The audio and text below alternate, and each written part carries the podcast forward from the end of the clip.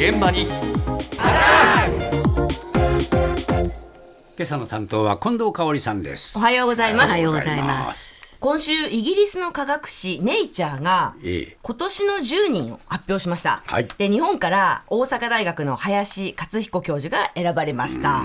そして人以外で初めて選出されたのがチャット GPT、これね。大いにまあね今年の話題になりましたからね、ありましたよね、そこで今日は今更ながらチャット GPT について調べてきました。あなたはチャット GPT を1回でも使ったことがありますか？自分は使ったことないです。なんか使うあれですよね。その当てっていうかこういう目的であもしかしたらチャット GPT 使った方がいいかなっていうシチュエーションが来ればまあ使う可能性はあるとは思うんですけどまだそそういうタイミングが来ないっていうところじゃないですかね。ないです。チャット GPT っていうのを初めて聞きました。なんかちょっと名前ぐらい聞いたことあるかなみたいな感じなんですけどなんか何なのかとかは全然知らないですね。高校2年生です。ないっすなんか見たことはあるっすけど YouTube で。なんか誰かが使ってるの見たことあるっすけどそれを使おうと思ったことはない。全く興味もないです。ないですいやなんか使う機会があんまりないかな。話題にはなってましたけどはい。ありません、すいません。そういうの、うん、あまり興味なかったんで、いや、もう本当に、ああ、そんなのがあるんだぐらいですね。違う世界の生き物だと思ってるんで。う そうか、結構話題になったかなと思うんですけどね、うん。一回も使ったことがないという声でした。ええええまあ、各いう私もないんですけれ私もないんですけど。ど、すいません、ありません。武田さん、私一回だけしか使ったことないんですけど。でもねやっぱりなかなかねじゃあ普段使うかっていうと、そう簡単になんかが使いにくいんだよな。あー皆さんおっしゃるように、使うそのね、どういうふうに、そうそうそういつ使えばいいんだみたいな。ね。そう習慣づかないとなかなか難しいかもしれないな。そうなんでしょうかね。まあ、昨日伺った中ではね、この一回もないっていう声が多数派でした。はいはい。そして、こういう声もありました。あー使いましたねあの挨拶文を作るのにどういった言葉がいいかっていうのを作ってもらいましたねうんまああの使える文章と使えない文章まあ、それと誰かを調べた時に本当にそれが合ってるのかをちゃんと調べとかないと嘘を言ってもね困るんでそれが本当かっていうのをもう一回あ通常のネットで調べ直したりとか。あそれっきり使わないですね。なんででしょうね。信用してないのかもしれないですね。まだね。あ一回ありますね。一回というか試しに使ったことはあります。こんないろんな面白いことを答えてくれるよみたいなのをウェブで見て同じようなことを聞いてみたっていう、うんいやまああこんなもんかって感じでしたけど。1年ぐらい前かな。あそれっきりですね。使ったことは1回だけあります。なんだっけな。何聞いたかななんか将来なんか公務員になったらあの給料上がるとか。話題になってるから使ってみたいなって思いました一回一回一回だけ？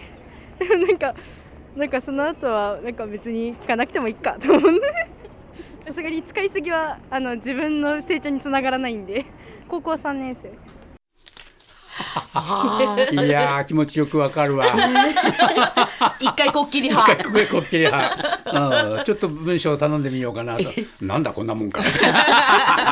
こういう感じになるんだよ。ねえ、まあ話題になってたから、ちょっと手は出してみたいっていうかね、使ってみたいなと思って使ったけれども、それっきりっていう風になっちゃったんですよね。すいませんね本当に。武田さん使ったことは、だからその一回きりってやったでしょさっき。何度も聞くんじゃないんですよそれっきり。それっきり、ね、あの、最初の方もね、文章、使える文章と使える文章があって、それをもう一回調べ直したりとかしてっていう風に。自分で書いちゃったら早やってなっちゃうんですよ。なっちゃいますか。ね。ねその点、あの、高校3年生の女の子、ええ偉いですよね。ね使いすぎは自分の成長につながらないからって。そうは思わない。あ、そうは思わない。あ若いですからね、彼女はねそう。そうまだまだ自分の頭を使わなきゃいけないですから。まあまあだから一回こっきりが多かったんですけれもど。う実際にこう実用的に使ってる人たちもいるでそうですね。わけしょ？そうなんです。そうなんです、そのええ実用的な使い道ももちろんあるようでした。はい。えっと、一応あの仕事では使ってます。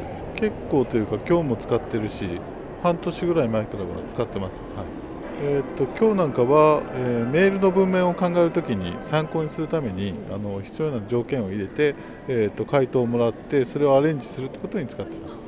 うん、やっぱり7割ぐらいは使えるような内容になってると思います。注文の仕方によると思いますね。細かく指示を与えればあのいい結果というか内容で返してくれますね。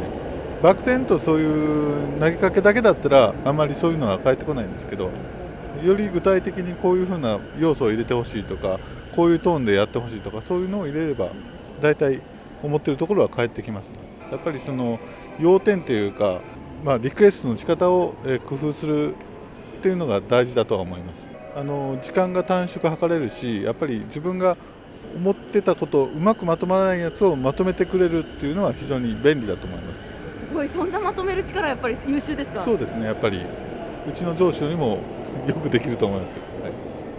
これすごいな。うちの上司よりも優秀。だって。まとめる力が。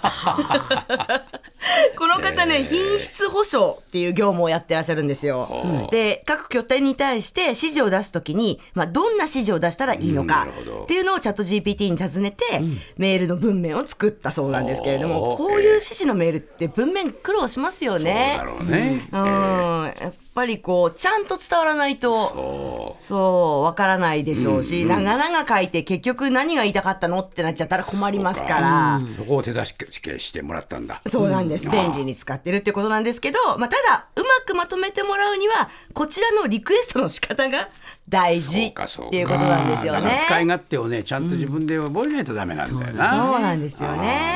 そこへ行くまでに面倒くさがっちゃうそうね自分でやった方がは早い自分でやった方が早いわいってななって そな、ね、そこの違いは大きいぞ。